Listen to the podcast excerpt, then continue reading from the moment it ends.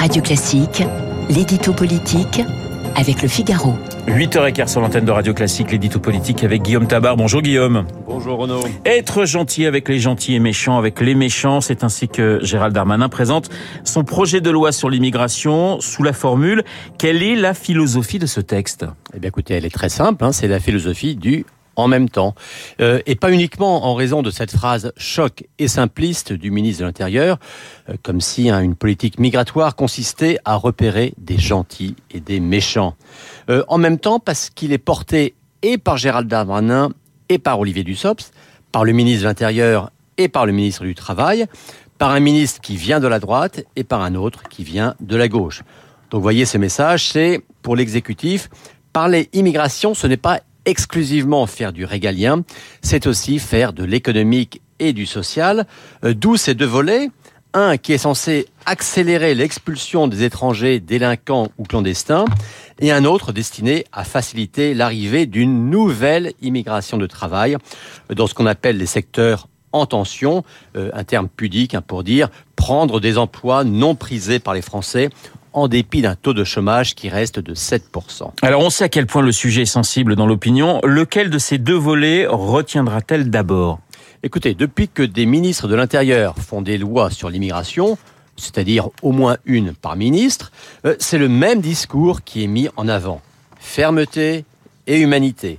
Être intraitable avec ceux qui, comme on dit, n'ont pas vocation à rester en France pour pouvoir mieux intégrer ceux qui sont en situation régulière. Alors l'intention est louable, mais cela fait quand même quelques décennies euh, que les Français voient que les arrivées, légales ou illégales, se poursuivent et que les reconductions, elles, sont toujours très, très en deçà des promesses. On vient d'ailleurs encore de le voir avec ces fameuses obligations de quitter le territoire français, les OQTF. 100% euh, de mise en œuvre avec garantie Emmanuel Macron. On sait qu'on en est à 5% à peine. Là, la simplification des procédures annoncées par le ministre de l'Intérieur sont bienvenues et on peut espérer qu'elles seront efficaces. Mais le risque pour le gouvernement, c'est que l'opinion se dise la nouvelle filière d'immigration de travail, c'est pour tout de suite, mais les reconductions à la frontière, c'est un vœu pieux. Politiquement, Guillaume, le gouvernement peut-il trouver des alliés pour faire adopter ce texte au Parlement? Alors, en dépit de l'équilibre voulu, euh, les alliés potentiels, hein, ils sont à droite et exclusivement à droite. Euh, l'espoir de Gérald Darmanin, c'est d'obtenir le vote du groupe LR, ce qui lui donnerait effectivement une majorité pour son texte.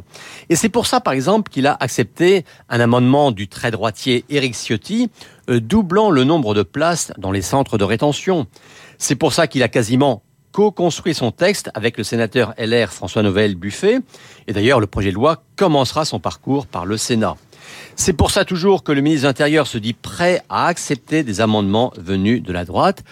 Mais rien n'est gagné, car compte tenu de la nouvelle filière de travail dans laquelle elle voit un appel d'air, la droite, pour l'instant, se montre très très critique avec le texte de Darmanin. L'édito politique signé Guillaume Tabar. Tout de suite, mon.